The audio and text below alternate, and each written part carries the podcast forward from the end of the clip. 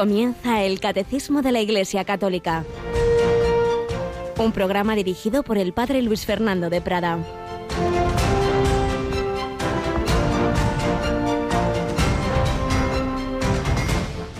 Todo eso que para mí era ganancia lo consideré pérdida comparado con Cristo. Más aún, todo lo estimo pérdida comparado con la excelencia del conocimiento de Cristo Jesús mi Señor. Por Él lo perdí todo y todo lo estimo basura, con tal de ganar a Cristo. Alabado sean Jesús, María y José, muy buenos días, mi querida familia de Radio María. Así escribía San Pablo a los filipenses. Él hubiera sido un hombre de muchos muchos títulos, muchas cualidades, famoso, importante en el mundo judío, todo lo consideró pérdida comparado con conocer a Jesucristo, a Cristo Jesús mi Señor. Por Él lo perdí todo y todo lo estimo basura en comparación con Jesucristo. Todo es basura. Pero claro, no hay que olvidar de que eso es así porque primero el Señor también, Jesucristo, el Hijo de Dios hecho hombre, a cada uno de nosotros nos ha visto como un tesoro por el que ha perdido hasta la vida. Y por eso hoy el Evangelio nos trae dos de esas parábolas inolvidables de la misericordia que llamamos del capítulo 15 de San Lucas, la oveja perdida, como si no hubiera ninguna otra, deja las 99 y se va por la perdida, la dragma perdida. Si una mujer tiene diez monedas y se le pierde una, no enciende una lámpara y barre la casa y busca con cuidado hasta que la encuentra. Y cuando la encuentra reúne a las amigas y vecinas para decirles felicitadme, he encontrado la moneda que se me había perdido, su tesoro. A cada uno de nosotros nos busca el Señor como su tesoro. Os digo que la misma alegría habrá entre los ángeles de Dios por un solo pecador que se convierta. así. tú, querido hermano que me escuchas, eres tesoro del corazón de Dios. tienes un precio infinito, la sangre de Cristo, y por ti el Hijo de Dios ha bajado del cielo a la tierra quien comprende, quien intuye ese amor de Cristo, como San Pablo, como Santa Ángela de la Cruz, que celebramos hoy, pues todo ya lo relativiza en función de Jesucristo. Pues pedimos al Señor que cada día descubramos más ese tesoro infinito, divino y humano, ese tesoro del amor de Dios, del corazón de Dios que se ha hecho humano en el corazón de Cristo. Aquí tenemos otro tesoro que se llama Yolanda. Buenos días, Yoli. Muy buenos días, padre. Sí, créetelo, créetelo, que nos cuesta creérnoslo a cada uno. bueno, pues ese corazón de Cristo lo vamos a tener esta noche de una manera muy especial en nuestra pequeña capillita, ¿verdad? Sí, vamos a tener este momento tan especial de la hora santa a las 11 de la noche, las 10 en Canarias, y que podrán seguir también con imágenes a través de nuestra web pues ya lo sabéis, no, no podemos invitaros a venir a la capillita por todo lo que bien conocemos y porque es pequeñita, pero sí a entrar en ella a través de las ondas y, como dice Yolanda, incluso a través de, la web, de Facebook, eh, con imágenes, pero lo principal es que estemos en oración, porque hay una especie de fiesta mensual del corazón de Jesús cada primer viernes de mes y es mañana y por tanto ya la noche antes hacemos esa hora santa y aquellas intenciones que habéis enviado hasta ayer y por favor ya no llaméis porque ya no da tiempo a incorporarlas, pero siempre digo lo mismo, eso es como un símbolo que está ahí al pie del altar, pero también las que llevéis en el corazón, las que también en las redes sociales sobre la marcha y quien va poniendo, bueno, pues pues todo el Señor lo sabe y esta noche en adoración, en reparación y en petición. Pero también recordamos que hubo un joven para el cual también Jesucristo fue lo más importante, más que su propia vida. Pues uno de los millones y millones de mártires de la historia de la Iglesia Católica, este sábado será beatificado uno más, ¿verdad, Yolanda? Sí, será la beatificación de Joan Nigel, que es apóstol de los jóvenes y mártir, un testimonio muy bonito.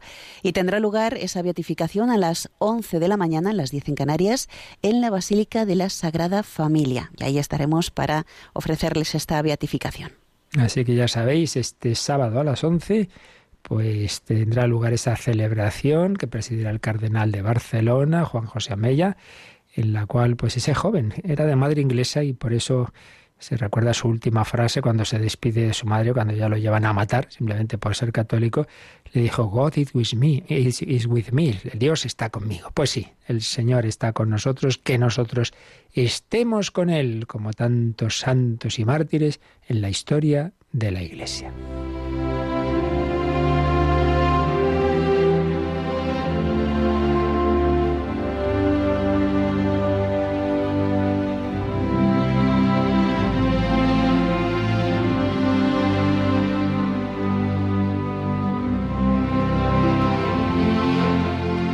Pues vamos a hablar algunos días de otro santo misionero, un hombre realmente extraordinario, de uno de tantos santos de ese siglo de oro increíble español, en la que ni nosotros mismos somos conscientes de cuantísimos hermanos, compatriotas nuestros, siguieron a Jesucristo heroicamente. Vamos a hablar de San Pedro Claver, apóstol entre los pobres esclavos negros que llevaban a América. Un hombre de origen catalán.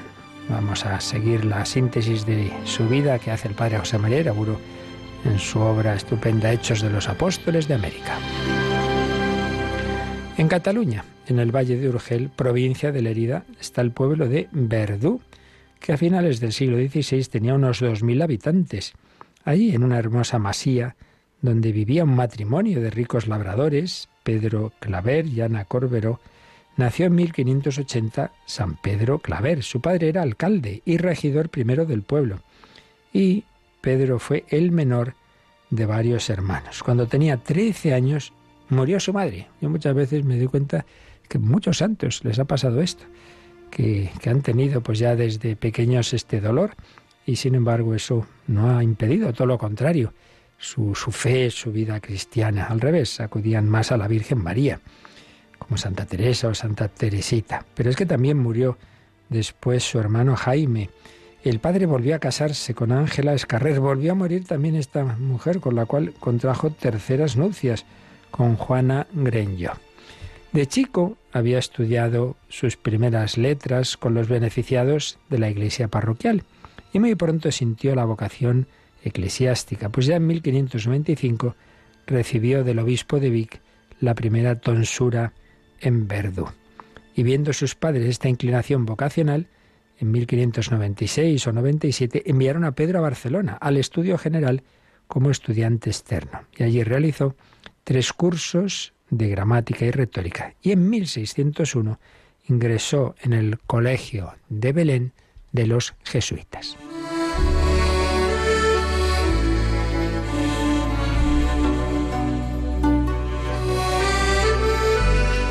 Y en contacto con los jesuitas, que era una orden todavía muy reciente de fundación, en 1602 pues él pensó que también esa era su vocación y entonces entró en la compañía de Jesús con 22 años, en el noviciado de Tarragona. Unos años de noviciado que marcaron para siempre su espiritualidad ignaciana. El hermano Nicolás González, que acompañó a San Pedro Claver posteriormente a Cartagena de Indias durante 22 años, cuenta que cuando Pedro Claver hizo en 1604 sus votos, escribió en un cuaderno, Hasta la muerte me he de consagrar al servicio de Dios, haciendo cuenta que soy como esclavo, que todo su empleo ha de ser en servicio de su amo, y en procurar con toda su alma, cuerpo y mente agradarle y darle gusto en todo. Completó sus estudios en Gerona, en latín, griego, oratoria. Ya estaba espiritualmente maduro para un encuentro decisivo. La providencia iba a guiarle ahora a Mallorca y ahí en efecto iba a haber una influencia muy importante en su vida. Sí, tres años que San Pedro Claver pasó en Mallorca, en otro colegio de los jesuitas, Montesión. Seguía ahí sus estudios y decía que fueron los años más bellos de su vida. Ante todo, por una amistad que tuvo con un hermano portero de la casa. Muchas veces podemos menospreciar esos oficios más sencillos y son decisivos. En un colegio, desde luego, esa persona, esos porteros, esas que tratan, que hablan con los niños, son muy importantes. Pues en efecto había un portero santo, el jesuita San Alonso Rodríguez. Como siglos después en la Universidad de Deusto estaría el hermano Gárate. Pues San Alonso Rodríguez era un santo anciano que allí vivía y servía desde 1571. Ya tenía entonces 73 años.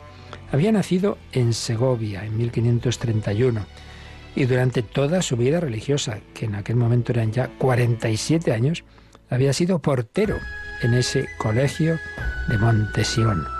Murió en 1617, fue beatificado en 1824 y sería canonizado al mismo tiempo que ese entonces joven Pedro Claver en 1888. Dos santos que se ayudaron al camino de la santidad. Al llegar a Mallorca, Pedro Claver no estaba muy seguro de su vocación sacerdotal. Sí, religioso sí, era jesuita, pero podía ser como, como Alonso Rodríguez, hermano Lego. Pero por humildad, como que no quería ser sacerdote, no lo tenía claro al menos.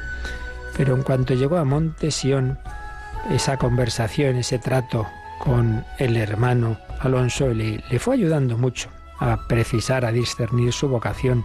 Tenía permiso para hablar todas las noches un cuarto de horas, a solas con Alonso, sobre el modo de adquirir la perfección evangélica. Y allí fue, por mediación de San Alonso, donde el corazón de Pedro Claver recibió de Dios su orientación definitiva. Por su parte, aquel santo portero tenía un carisma especial para formar espiritualmente a los jóvenes jesuitas y para suscitar en ellos particularmente vocaciones misioneras. Y es que seguimos recordando pues este carisma misionero, hemos hablado de los misioneros mártires en el Canadá, hablamos también de una religiosa francesa que fue también a Canadá en misión y vamos a ver cómo San Alonso Rodríguez fue un gran misionero de las Indias. Pues sí, eh, Alonso, acompañado de su ángel de la guarda, al que tenía mucha devoción, tuvo una visión del cielo, donde vio un precioso trono vacío y oyó que le era dicho, Este es el lugar preparado para tu discípulo Pedro Claver, en premio de sus muchas virtudes y de las innumerables almas que convertirá en las Indias con sus trabajos y sudores. San Alonso Rodríguez no le dijo nada de esto a Pedro, pero ya con más seguridad interior le fue hablando del apostolado misionero en las Indias. Le decía, ¿cuántos que están ociosos en Europa? Y se lo decía con lágrimas en los ojos, podrían ser apóstoles de América.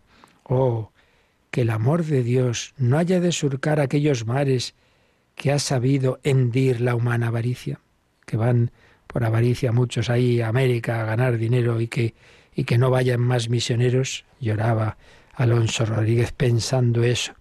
Ya por entonces llegaban muchas noticias de las grandes misiones llevadas adelante por la compañía de Jesús entre los indios, tantos pueblos nuevos, tantos hombres que todavía ignoraban el amor de Cristo y la fuerza salvadora de su espíritu. Pues qué, decía, ¿no valen también aquellas almas la vida de un Dios? Cada alma, un tesoro para Dios. ¿No valen aquellas almas la vida de un Dios? ¿Por ventura no ha muerto Él también por ellas?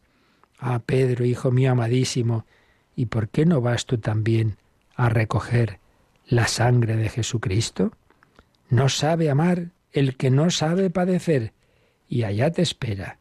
Y ay si supieses el gran tesoro que te tiene preparado. Qué buenos consejos le daba el humilde portero de Montesión, Alonso Rodríguez, a esa joven Pedro Claver. Qué preciosidad de palabras también para nosotros. ¿No vale cada alma la vida de un Dios? ¿No ha muerto Él también por cada uno? ¿Por qué no ayudamos a que esa sangre de Cristo sea fecunda en ellos?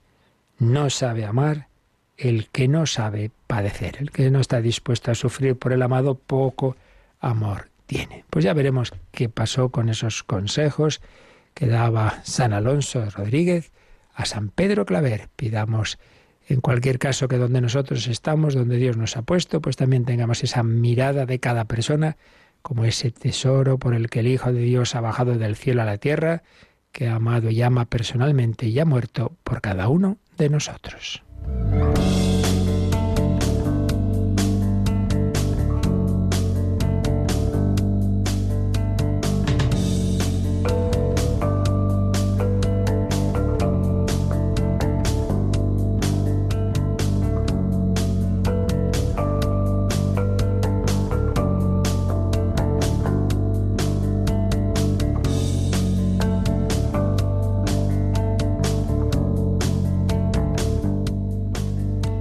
Sí, El Señor nos ha bendecido, nos ha enviado el Padre a su Hijo Jesucristo, nos ha enviado al Espíritu Santo, pero muchos no lo saben. Tenemos que extender esa buena noticia. Muchos no conocen ese amor de Dios Padre, Hijo y Espíritu Santo. Y aquel que lo conoce, como San Pablo, como San Pedro Claver, como San Alonso Rodríguez, responde en esa entrega al Señor, ese querer ser esclavo del Señor, ese bendecir a aquel que nos ha bendecido primero. Terminamos hoy este apartado sobre el Dios Padre, fuente y fin de la liturgia, porque estamos hablando de la liturgia, obra de la Santísima Trinidad, y todo procede del Padre y toda la liturgia se dirige en último término al Padre. Y en ese contexto, pues el Catecismo nos ha ofrecido un pequeño tratadito, por así decir, de lo que es la bendición. Dios nos ha bendecido en su Hijo Jesucristo y nosotros correspondemos bendiciendo, es decir, dando gracias, adorando, alabando al Padre por el Hijo en el Espíritu Santo. Vamos a releer el último número que ayer veíamos y con él pues ya hacemos una síntesis de, de todo este apartado, Yolanda. El 1083. Se comprende, por tanto, que en cuanto respuesta de fe y de amor, a las bendiciones espirituales con que el Padre nos enriquece, la liturgia cristiana tiene una doble dimensión. Por una parte, la Iglesia unida a su Señor y bajo la acción del Espíritu Santo, bendice al Padre por su don inefable mediante la adoración, la alabanza y la acción de gracias. Por otra parte, y hasta la consumación del designio de Dios, la Iglesia no cesa de presentar al Padre la ofrenda de sus propios dones y de implorar que el Espíritu Santo venga sobre esta ofrenda, sobre ella misma, sobre los fieles y sobre el mundo entero, a fin de que por la comunión en la muerte y en la resurrección de Cristo sacerdote y por el poder del Espíritu, estas bendiciones divinas den frutos de vida para alabanza de la gloria de su gracia. Así pues, como hemos estado recordando todos estos días, se da en la bendición, como en la vida cristiana en general, siempre ese doble movimiento. Ante todo el movimiento descendente, todo viene de Dios, Él nos ha creado, Él nos ha redimido, Él nos santifica con el don del Espíritu Santo. Todo esto se sintetiza en esa palabra, Él nos ha bendecido, Dios ha dicho bien, recordando que la palabra de Dios no es mera palabra como entre nosotros, sino que es palabra eficaz, palabra que cumple lo que dice. Dios nos ha bendecido con tantos regalos que culminan en el envío de su Hijo y del Espíritu Santo. Esa bendición descendente, la Iglesia, siempre en el nombre de Cristo, y particularmente sus ministros, con esa autoridad recibida del Señor, lo que ateréis en la tierra quedará todo en el cielo, pues la hace presente esa bendición, esa bendición que transforma el mundo, dependiendo de qué tipo de bendición, en qué grado. El grado máximo es lo que ya llamamos consagración, la más grande y realmente milagrosa, podemos claramente decir, es la consagración del pan y del vino en la Eucaristía. Aunque externamente puedan seguir pareciendo lo mismo, no son lo mismo. Ha cambiado la esencia, la sustancia de esa materia. En con el poder infinito de Dios le cuesta lo mismo crear de la nada que transformar interiormente el pan y el vino.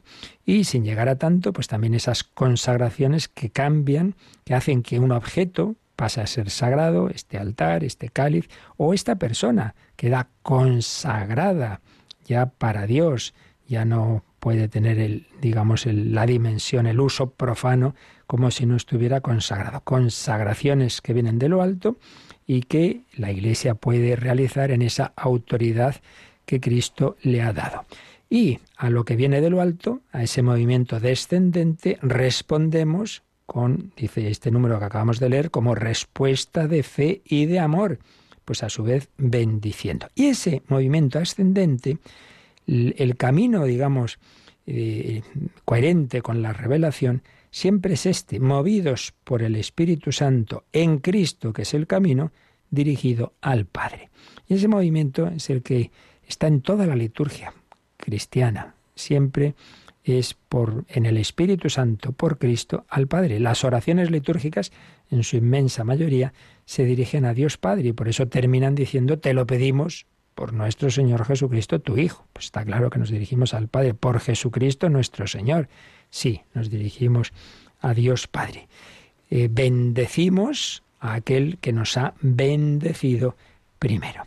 Como síntesis de este tratado que nos habla pues de, ese, de esa bendición de Dios Padre y en concreto el título que tiene el Padre, fuente y fin de la liturgia, este apartadito desde el 1077 al 1083, vamos a, resumir esta obrita que también estamos usando del padre José Luis Gutiérrez, la liturgia manual de iniciación, cuando a su vez pues trata este punto, ¿no?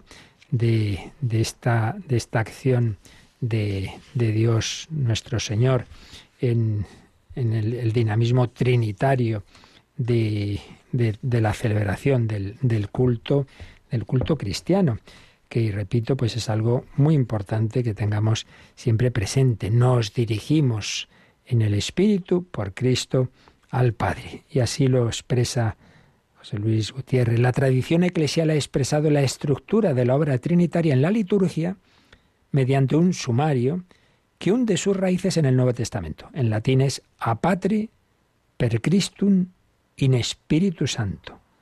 Es decir, hacia el Padre, primero, mejor dicho, a y luego az patrem, quiere decir, todo viene del Padre, a. Nos viene el movimiento descendente, todo viene del Padre per Christum, por el Hijo, por el Hijo encarnado. In Espíritu Santo, por obra del Espíritu Santo. Pero ahora, nosotros que hemos recibido todos los dones que vienen del Padre por Cristo en el Espíritu Santo, ahora a nuestra vez estamos llamados a dirigirnos, a regresar al Padre, ad patrem, por medio de Cristo, per Christum, en el Espíritu Santo, in virtute Espíritu. Así pues, por un lado, carácter fontal y final del Padre. Fontal, la fuente de todo, también del ser de la naturaleza divina, es el Padre, el Padre es principio sin principio, mientras que el Hijo y el Espíritu Santo proceden del Padre, los tres coeternos y los tres el único Dios, ya lo sabemos. Ya lo vimos en su momento hablando de la Santísima Trinidad. Pero la fuente es el Padre. Pues también la fuente de todos los dones que recibimos es el Padre. Y el fin de nuestra alabanza, en último término, también. Por tanto, carácter fontal y final del Padre. Mediador, siempre es el Hijo de Dios hecho hombre, Jesucristo. Todo viene por medio de Cristo. ¿Y cómo vamos nosotros a alabar, a adorar al Padre en Cristo? Pues por el Espíritu Santo, que es el que nos diviniza, nos santifica, nos eleva, para que nuestra oración no sea meramente mi oración, sino que sea eh, el Espíritu Santo quien clame en mí, Abba Padre, como dice San Pablo. El Padre es la fuente y el fin, por tanto, de la liturgia. Cristo es el mediador y el Espíritu Santo es su artífice. Y eso es lo que está siempre en la liturgia. Y esto tiene un reflejo en la estructura teológica interna de la liturgia, muy especialmente de la Santa Misa, que es la obra litúrgica por excelencia. Y son tres palabrejas griegas, pero que enseguida decimos lo que significan. Anamnesis, epíclesis y doxología. Anamnesis quiere decir un, recuerdo, una memoria, pero no meramente subjetiva, sino que hace presente la obra de Cristo. Enseguida lo vemos. Anamnesis, presencia de Cristo. Epíclesis es la llamada al Espíritu Santo. En toda, en toda celebración litúrgica, en todo sacramento en particular, hay un momento o dos de epíclesis, es decir, de invocar el Espíritu Santo, porque yo por mí mismo no voy a cambiar el pan en el cuerpo de Cristo, yo no, yo no puedo, yo solo puedo invocar al Espíritu Santo para que sea él quien lo haga. Yo no puedo cambiar a esta persona tampoco. Mi bendición humanamente no, no vale gran cosa, pero si es el Espíritu Santo el que entra en el alma de esta persona o el que va a bendecir esta agua, esta medalla, eso es otra cosa. Epíclesis Así pues, anamnesis, presencia de Cristo, epíclesis, invocación a que actúe el Espíritu Santo. Y doxología. Todo esto es para glorificar al Padre. Doxa significa gloria, glorificación del Padre, glorificación del Padre. Toda celebración litúrgica es alabanza de la gloria del Padre, una expresión de San Pablo en Efesios 1.6, alabanza de la gloria del Padre. Por tanto, doxología. Presencia sacramental de Cristo, resplandor de su gloria, dice la carta a los Hebreos 1.3. Eh, presencia sacramental de Cristo, anamnesis, y todo por obra del Espíritu Santo. Hay dos epíclesis en la misa, una sobre el pan y el vino, para que el Espíritu Santo haga ese milagro de transformarlo en el cuerpo y la sangre de Cristo. Pero después de la consagración hay otra epíclesis sobre los fieles. ¿Y qué decimos ahí?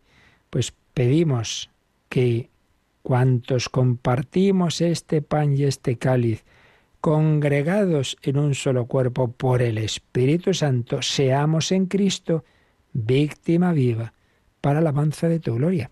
Pedimos ser transformados interiormente de manera que nuestra vida esté unida a la de Cristo y también como Cristo, sacerdote y víctima, lo seamos nosotros. Así pues, la liturgia es esencialmente glorificación de Dios, doxología.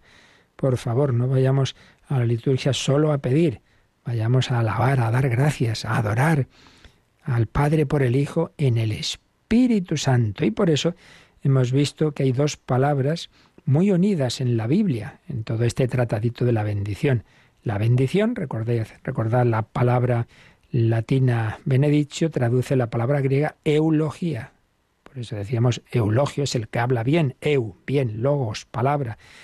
Eulogía, pues entonces veíamos cómo aparece mucho en el Nuevo Testamento eulogía y eucaristía, es decir, acción de gracias acción de gracias. Bendecir y dar gracias. Eso es lo principal a lo que debemos ir a la Santa Misa. Tengo mucho que agradecer a Dios nuestro Señor. Normalmente vamos sobre todo a pedir. Bueno, pues demos gracias, demos gracias. El Padre bendice al hombre interviniendo en la historia, enviándonos a su Hijo. Toda la obra de Dios es bendición. Hemos leído en el número 1079 del Catecismo. Y el hombre responde dando gracias, dando gracias. Por eso toda celebración litúrgica es bendición del Padre al hombre y al cosmos. Bendito sea el Señor por este pan, por este vino, y respuesta de acción de gracias del hombre y del cosmos, nosotros en su nombre, al Padre. La Eucaristía es esa acción, esa acción y oración litúrgicas por excelencia, que hace presente a Cristo, que es Dios y hombre y por tanto es por un lado la bendición del Padre a la humanidad y a la vez la respuesta humana aceptable al Padre. Solo Cristo, solo Él, es ese ser humano que ha respondido, que ha glorificado, que ha reparado por todos los pecados del mundo, porque en esa humanidad está esa santidad de la persona divina y de una persona y de una naturaleza humana, perdón, un alma humana llena del amor del Espíritu Santo, que nos lo comunica a nosotros como cabeza del cuerpo místico. Así pues, toda celebración litúrgica, por un lado, nos santifica, recibimos ese don del Espíritu Santo y a la vez glorifica a Dios. Esto ya lo vimos en la introducción a la liturgia, que va unido culto y santificación. En todo momento, en toda celebración litúrgica, hay un culto a Dios, una alabanza, una adoración, una acción de gracias y hay una santificación del hombre. Bendígame, Padre. Bueno, pues significa, por un lado, que recibimos esa gracia de Dios para también tú glorificar a Dios, para que toda tu vida, en todos los ámbitos de tu vida, bendice la casa, pues que en tu casa se viva cristianamente, el coche, que lo hagas también conforme a la, a la, caridad cristiana, que en todo tu vida glorifique a Dios que te santifiques, no busquemos nunca las bendiciones solo en un sentido meramente material, como cualquier pagano, para que me vaya bien y tenga suerte. Hombre, no es eso, no es eso, sino que es para que tu vida cumpla el destino que tenemos todos, la santidad. Pues sí, demos gracias al Señor. Termina pues este apartado sobre el Padre, fuente y fin de la liturgia, y no nos olvidemos que la oración que nos enseñó Jesús es la oración al Padre, es el Padre nuestro. Pues vamos también nosotros a terminar este apartadito pues con uno de los Padre nuestros compuestos en la historia de la Iglesia por uno de los grandes autores de música sacra palestina, Pater Noster, sí, que de todo corazón todos los días de nuestra vida nos dirijamos a nuestro Padre por Cristo en el Espíritu Santo.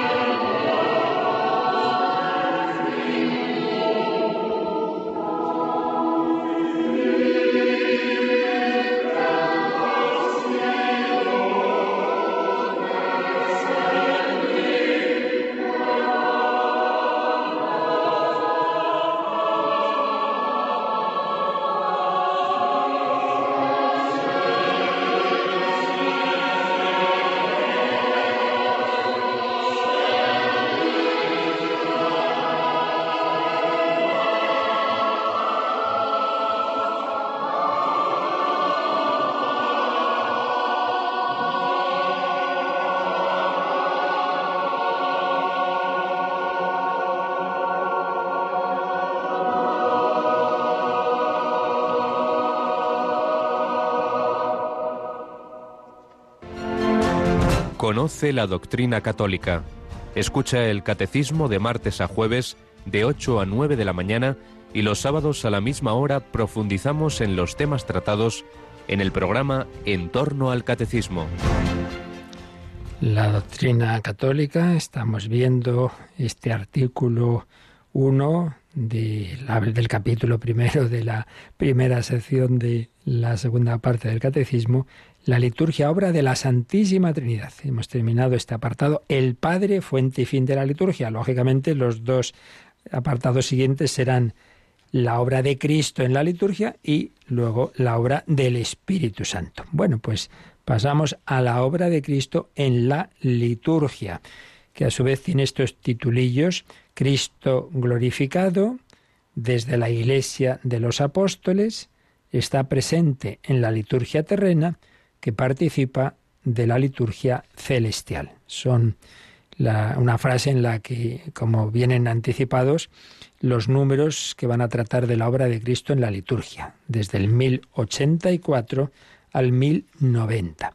1084 y 1085 están bajo estas palabras. Cristo glorificado. ¿Quién celebra realmente la obra de litúrgica? Pues Cristo glorioso, que está a la derecha del Padre, resucitado, que nos comunica el Espíritu Santo. Es Cristo resucitado y vivo. No es el sacerdote, es Cristo resucitado y vivo el que actúa a través del sacerdote, a través de quien sea, pero es Él siempre. Cristo glorificado. Bueno, pues es lo que nos va a decir el número 1084 que vamos ya a empezar a comentar, Yolanda. Sentado a la derecha del Padre y derramando el Espíritu Santo sobre su cuerpo, que es la Iglesia, Cristo actúa ahora por medio de los sacramentos, instituidos por Él para comunicar su gracia. Los sacramentos son signos sensibles, palabras y acciones accesibles a nuestra humanidad actual. Realizan eficazmente la gracia que significan en virtud de la acción de Cristo y por el poder del Espíritu Santo. Bueno, realmente este número es absolutamente fundamental. Podríamos decir que aquí está uno de los núcleos de lo que es la fe católica. El otro día había una pregunta de una persona, pues claro que influida por determinados pastores que cogen la Biblia y bueno, pues hacen ahí, con, nadie lo duda, con la mejor buena voluntad, pues esa eh, interpretación subjetiva de la Biblia. Y yo comentaba primero, Jesucristo no dijo id y escribid, id y escribid, sino dijo id, anunciad y haced, haced esto en memoria mía, este cuerpo, este, este pan, este vino, haced esto en memoria mía, bautizad el Señor ha fundado la Iglesia como prolongación de su mismo ser, como prolongación eh, de, ese, su cuerpo, Él es la cabeza gloriosa y, la Iglesia es su cuerpo místico. Y lo especial, lo específico, lo, lo verdaderamente hermoso de la Iglesia es que en ella me encuentro no una idea, no un libro, no somos una religión del libro, sino una persona viva yo puedo tener un encuentro con Cristo vivo, como lo tuvieron los apóstoles. Y por eso un santo es alguien que está enamorado de una persona, no simplemente un ideólogo que está convencido de lo que dice no sé qué autor, y entonces sigue las ideas de este y es capaz de morir, de matar, de hacer lo que, que no, que no, no tiene nada que ver. Es seguir a alguien, es enamorarse de Cristo, es lo que le pasó a San Pablo todo es basura comparado con el conocimiento de Cristo Jesús mi Señor. A San Ignacio de Antioquía, dejad que imite la pasión de mi Dios. Bueno, a todos los santos, San Francisco de Asís, ese seguimiento, esa imitación de Cristo, San Ignacio de Loyola, todos. Es ese amor a Cristo porque está vivo. Y ese Cristo vivo se nos comunica, puede hacerlo de muchas formas, pero el camino principal que Él mismo ha establecido es lo que llamamos los sacramentos. Poníamos ese ejemplo de ese cuerpo, que la cabeza es Él, el cuerpo es la iglesia y los dedos son los sacramentos. Es decir, los sacramentos yo no me encuentro con un hombre, sino que me dejo tocar por el mismo Cristo, por el mismo Cristo. Es Él, la cabeza del cuerpo, quien a través de la iglesia me toca en este sacramento.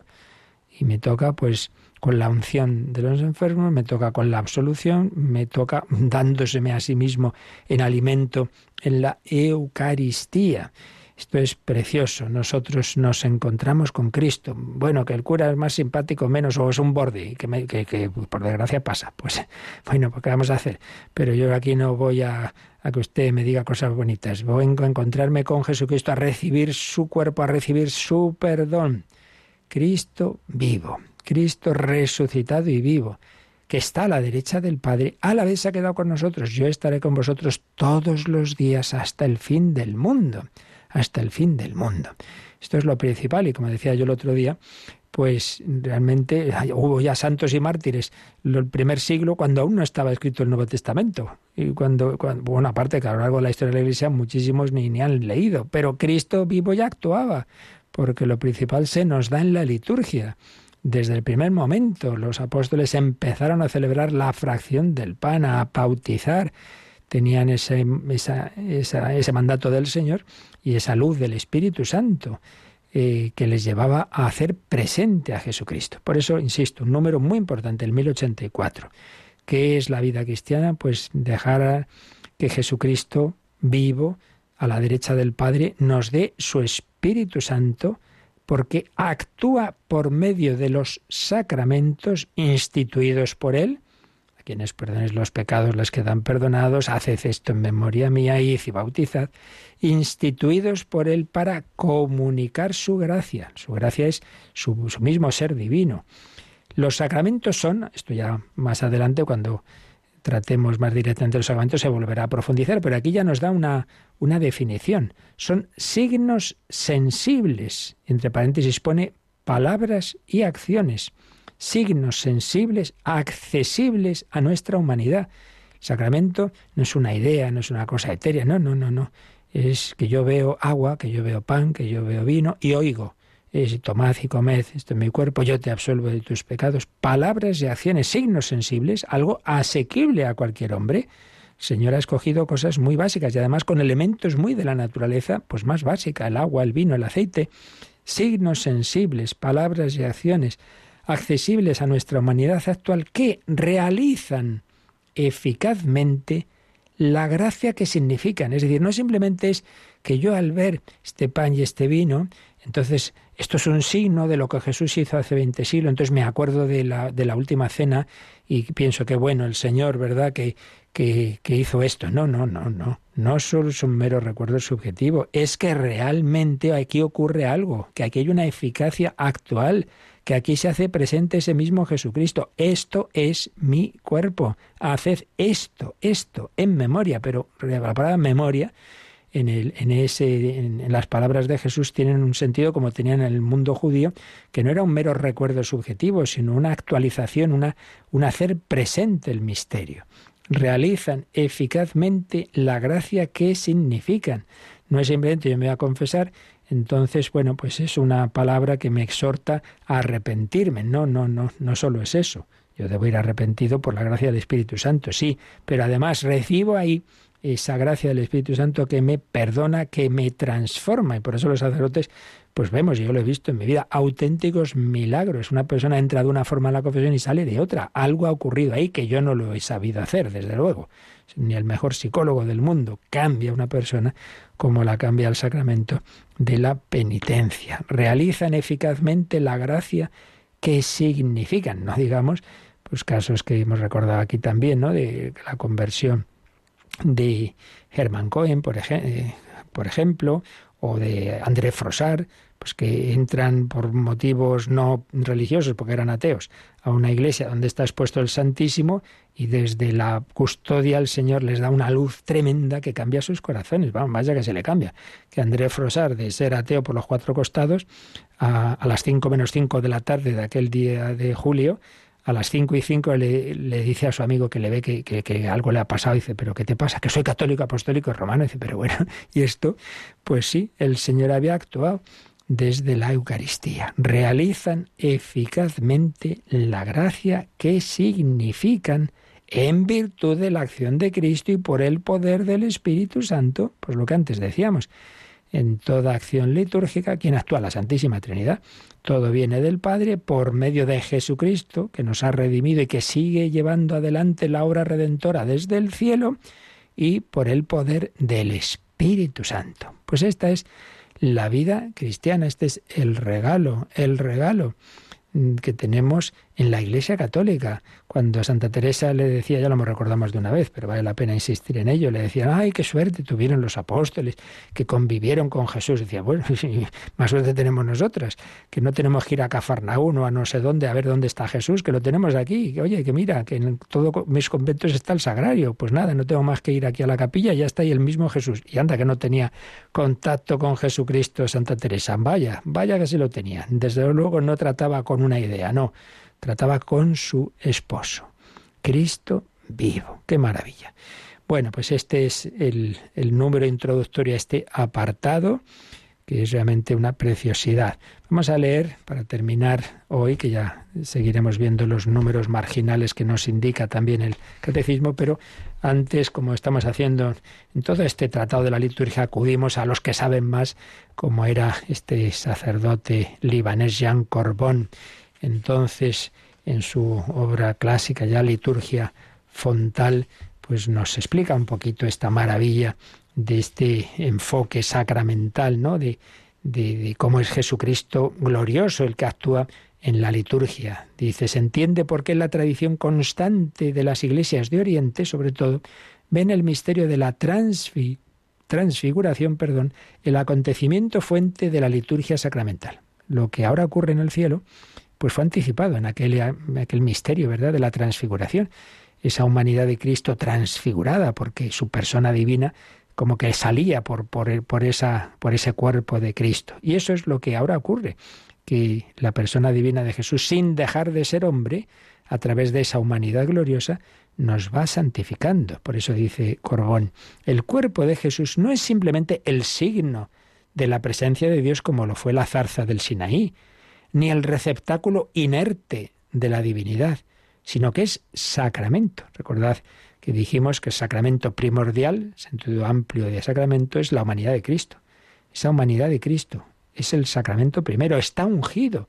Esa humanidad está ungida con la naturaleza divina, en la unidad personal del Hijo. En todas las fibras de su ser, la humanidad de Jesús es filial, puede desposar los más mínimos movimientos y las más íntimas heridas de nuestra humanidad para derramar ahí la vida del Padre. Las energías deificantes del cuerpo de Cristo nos alcanzarán de ahora en adelante en todo nuestro ser, en nuestro cuerpo. Claro, esa persona divina de Jesús ha asumido una naturaleza humana, tiene, sigue teniendo ese cuerpo glorioso y nos llega a nosotros que tenemos alma y cuerpo, nos llega a nuestro cuerpo, la unción nos unge nuestro cuerpo el, cuerpo de Cristo que recibimos, lo comemos nosotros, sí. El cuerpo está en ese plan de Dios. El Señor se apropia de algunas de nuestras realidades carnales, agua, pan, vino, aceite, hombre y mujer, corazón contrito. Se la asocia a su cuerpo y la hace participar de su irradiación vivificante. Lo que llamamos sacramentos en realidad son las acciones deificantes, divinizantes, del cuerpo de Cristo en nuestra misma humanidad. Nosotros podemos recibir su espíritu porque Él asume nuestro cuerpo. Durante su vida terrestre, todavía el cuerpo de Jesús pues estaba limitado por la condición mortal de ese, de ese cuerpo, ¿no? Pero ahora que ha vencido a la muerte, ya las limitaciones han sido superadas. Está glorioso, entonces ese sacramento desde su encarnación, que es el cuerpo de Cristo, ahora lo es totalmente y sin límites una vez resucitado y ascendido a la derecha del Padre. Es para siempre el sacramento de la comunión de Dios y los hombres. No, no busquemos a Dios con nuestras fuerzas, a nuestro aire, como a mí se me ocurre. Es la religión a la carta individualista y, y sincretista del mundo de hoy. Pues, pues vale, ahí te quedas con tus ideas. No, no. Yo prefiero el camino, la verdad y la vida, que es Jesucristo. Y no hay divorcio entre liturgia y vida, no hay más que un solo cuerpo de Cristo, un único sacramento que es Él, que se me acerca a través de los sacramentos, donde actúa Cristo. Y ahí nos diviniza en su cuerpo que es la Iglesia yo creo en Dios y no en la iglesia, pues es, pues en el fondo es, yo hago mi propia religión. Pues vale, que te aproveche, pero yo me fío bastante más de la de nuestro Señor que lo que a mí se me ocurre, desde luego. Si su cuerpo no participase de nuestra condición mortal, ¿podríamos nosotros ser divinizados? Pues no, pues no. Necesitamos ser divinizados por Cristo y el Espíritu Santo, hoy la transfiguración, el tabor, ocurre en la liturgia de la Iglesia. Hay también una kenosis, hay una, sencillez, hay una humildad, puede ser el sacerdote pues, pues de pocas luces, puede ser la liturgia pues pobrecita, cantan mal, bueno, todo lo que quieras. Pero ahí está el Señor actuando. El cuerpo de Cristo es sacramento de la salvación de los hombres y de la gloria de Dios. La liturgia hace vivir la transfiguración del cuerpo total en crecimiento hacia la unión definitiva del cielo. La liturgia es la energía que recibe el pueblo de Dios a través de esa humanidad de Cristo que me comunica el Espíritu Santo. Así llegamos a ser cuerpo de Cristo. Te transformas en Él al recibir la acción de Cristo en los sacramentos. Esta es la maravilla, este es el regalo que Dios nos ha hecho. Pues démosle gracias por tantos beneficios, bendigamos al Dios que nos ha bendecido. ¿Tenéis ahora alguna cuestión? ¿Teníamos alguna pendiente de ayer o alguna otra también? Pues os recuerdan cómo enviárnoslas. Participa en el programa con tus preguntas y dudas. Llama al 91005 9419.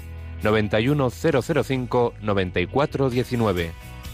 Puedes escribir un mail a catecismo arroba radiomaria.es o escribirnos un mensaje al teléfono de WhatsApp 668 594 383 668 594 383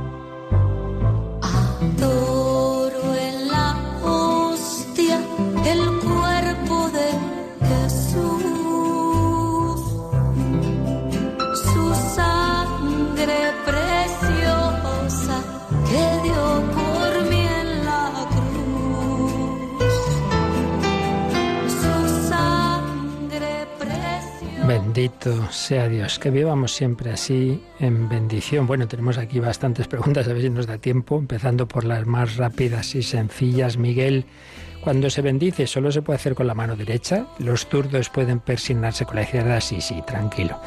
Estas cosas, una cosa es una cosa general, pero vamos, en ningún sitio está dicho que no se pueda hacer con la mano izquierda los que sean esa la que usan. Pues está claro que sí sin ningún problema. Luego dice, es verdad que un laico no le puede decir a un sacerdote, que Dios lo bendiga, porque se pierde el laico, la bendición de Dios. No, no, no, no, de eso nada. Claro que puedes decirlo, puedes y haces muy bien, porque recordemos, lo hemos explicado estos días, que una cosa es la bendición consacrativa o constitutiva, que solo puede hacerla el, ministro, sea sacerdote, sea diácono, y otra cosa es la bendición en la que lo que se hace es invocar a Dios su gracia sobre esta persona. ¿Cómo no va a poder un laico invocar a Dios? y pedir el, el, Espíritu Santo sobre esta otra persona, aunque sea sacerdote? Por supuesto que puede, claro que sí. Rezar, hacer oración pidiendo la bendición de Dios sobre el otro, aunque sea sacerdote, está más que bien, no pierdes nada. Tengamos cuidado con que a veces se dicen muchas cosas que hemos oído, que hemos leído. Vuelvo a lo de siempre. Aquí lo único seguro, lo único seguro es lo que la Iglesia oficialmente nos enseña en su magisterio, lo esencial de lo cual, por cierto, está resumido en el catecismo, para eso lo tenemos. Y otras cosas, cuidado con creernos cualquier cosa que viene por ahí. Yo ayer decía también que está muy bien esa costumbre de, decimos, de los laicos de bendecir en este sentido y particularmente en familia. Y en efecto, nos escribía alguien que decía, sí, padre, eso es verdad. Siempre yo le pedía a mi madre la bendición. Soy latina y mis hermanos nos arrodillábamos para que nos bendijera hasta para ir a hacer un mandato en el centro. Gracias por sus explicaciones. Pues sí, está muy bien. Esa bendición de los padres. Decíamos en efecto que en las naciones hispanas está más extendida que entre nosotros. Muchas veces se termina así la conversación. Bendición, bendición mamá, bendición papá. Pues muy bien, repitiendo que estamos hablando no de una bendición que consagra, que, que transforma algo, que en efecto solo puede hacerla el ministro, sino de esa invocación a Dios sobre mi hijo, sobre que, que el Señor le guíe, que le santifique. Claro que sí. Y luego nos había escrito alguien que estaba haciendo una novena a San José que ofreció hacerla delante del Santísimo o en el Sagrario. Y claro, se encuentra que con esto del COVID está cerrada, entonces le impide, eh, está bien, nada, tranquilo. El Señor pues es el primero que sabe las circunstancias, entonces de tu parte tú estás haciendo lo que puedas. Si la iglesia está cerrada no es culpa tuya, por tanto toda paz y tranquilidad. En cualquier caso, siempre que tengáis líos de estos, incluso por ejemplo me mandaron una penitencia, no puedo cumplirla, pues volver a otro sacerdote y decir, mira, me ha pasado esto y ya está. Pero vamos, este tipo de cosas que no son sacramento, que es una, una promesa que uno ha hecho, una novena, pues por supuesto que si no puede ser de una forma, pues puede ser de otra con toda tranquilidad. Y también Carmen da gracias por el programa y se pregunta por qué la Santa Misa no está enriquecida con indulgencia plenaria, siendo más importante la más importante de todo, y otras oraciones sí lo están.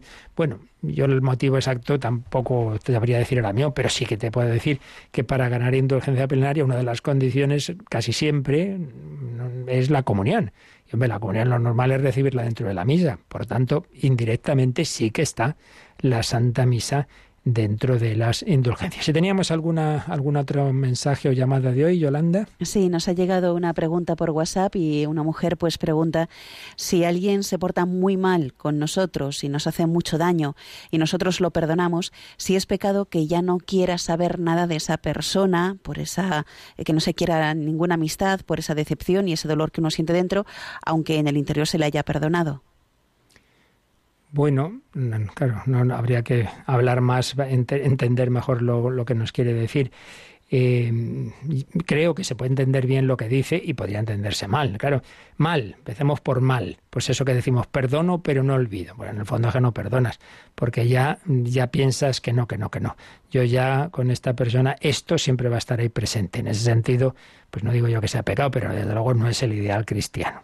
Ahora, se puede entender bien, sí, se puede entender bien decir, mira, esto está perdonado, olvidado, pero yo personalmente no, no estamos obligados a ser amigos de todo el mundo. Eso está claro. Entonces, bueno, con esta persona, pues no, no, no, es una persona con la que yo tengo que escoger cinco amigos porque no da la vida para tener muchos amigos íntimos, bueno, pues no está entre ellas. Bueno, entendido así, en el sentido de que, de que no tenemos por qué ser amigos de, íntimos de, de personas con las que me es difícil, pues, pues más vale cierta distancia, en ese sentido. Pero, ¿dónde podría estar el test de si la cosa está bien o está mal? Hombre, si esa persona tuviera una necesidad, para empezar, que yo recé por ella. eso desde luego, porque hay que rezar por los enemigos, digo yo que también por aquel que te ha podido hacer esto, lo otro, ¿no? Pero luego también hay un momento que necesita algo, bien, eso es, eso es caridad cristiana, pero otra cosa es ser amigo. Yo no tengo, repito, Jesús amaba a todo el mundo, pero amigos, amigos, pues eran unos cuantos, los apóstoles, Lázaro, Marta, etcétera, etcétera. Por ahí va la cosa, en fin, dentro de que estas cosas no son matemáticas y hay que pedir siempre luz al Señor. Bueno, pues se la pedimos también hoy y os recuerdo que esta noche terminaremos el día con la hora santa. La bendición de Dios Todopoderoso, Padre, Hijo y Espíritu Santo, descienda sobre vosotros. Alabado sea Jesucristo.